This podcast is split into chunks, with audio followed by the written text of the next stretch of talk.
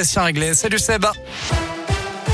Et à la une de l'actu, ce drame au large de Calais, au moins 27 migrants sont morts aujourd'hui dans le naufrage de leur embarcation dans la Manche en tentant de rejoindre la Grande-Bretagne.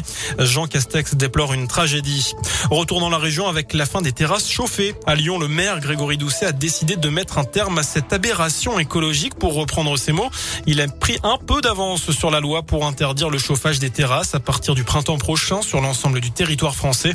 Décision qui ne fait pas l'unanimité chez les commerçants. Certains comprennent le geste citoyens, d'autres y voient surtout un risque de perdre des clients. D'après les chiffres de la mairie, seule une grosse centaine de commerçants sont équipés de systèmes de chauffage. Une agression sordide en Isère, une femme de 43 ans violée puis grièvement brûlée la nuit dernière à Voiron par deux hommes qui ont pris la fuite. Le parquet a ouvert une enquête. Selon les premiers éléments, la victime avait passé la soirée avec les deux suspects, soirée alcoolisée. Elle a été aspergée de gel hydroalcoolique que les individus ont enflammé. Brûlée sur 30% du corps, elle a été hospitalisée dans un centre spécialisé à Lyon. Nouveau tour de vis du gouvernement face à l'explosion des cas de Covid en France. Olivier Véran devrait dévoiler de nouvelles mesures demain à la mi-journée.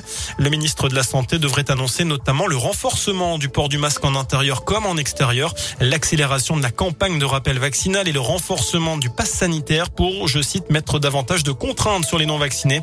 Objectif, sauver les fêtes de fin d'année et traverser l'hiver le mieux possible. D'ailleurs, faut-il à nouveau recourir massivement au télétravail? C'était la question posée sur radioscoop.com aujourd'hui. Vous étiez près de 66% à dire que oui. Lui se retire d'avis politique. Nicolas Hulot, accusé une nouvelle fois hein, de viol et d'agression sexuelle, a annoncé tout à l'heure qu'il quittait la vie publique et la présidence de sa fondation.